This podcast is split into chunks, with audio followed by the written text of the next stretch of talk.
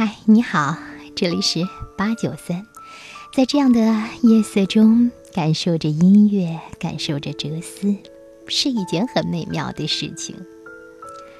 你看过莎士比亚的戏剧吗？他曾经借哈姆雷特之口说了一句话：“软弱，你的名字是女人。”这么一句话，将软弱和女人用等号连接起来。他塑造了一个女人柔弱、男人刚强的世界。千百年来，几乎没有人怀疑这种说法。当然，我们所说的是几乎没有，并不是完全没有。不过，从动物学的角度来说，女人应被称作母性。从女人生理上要承担生育的责任来看。其实，造物主是将女人造就的非常强大。在多数场合里，女人比男人更能适应环境，更经得起灾难的打击。如果将一男一女安置在一个远离人烟的地方，在孤立无援的情况下，精神崩溃的往往先是那个男人。在充满了母性的女人面前，男人永远是个孩子。当然，由于美学上的需要，女人在表现出其软弱的时候，往往显得更加楚楚动人。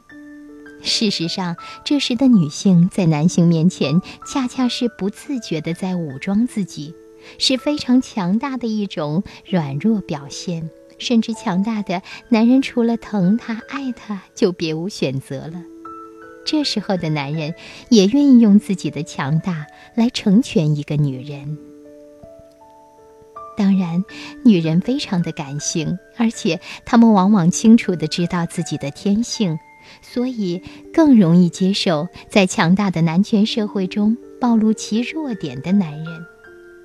周国平说过：“女人最骄傲的事情是亲手包扎她所崇拜的英雄的伤口，亲自抚慰她所爱的强者的弱点，因为在这个时候，女人的天性得到了一次。”充分的满足。女人像大海，女人是大地，母性是女人天性中最坚韧的力量。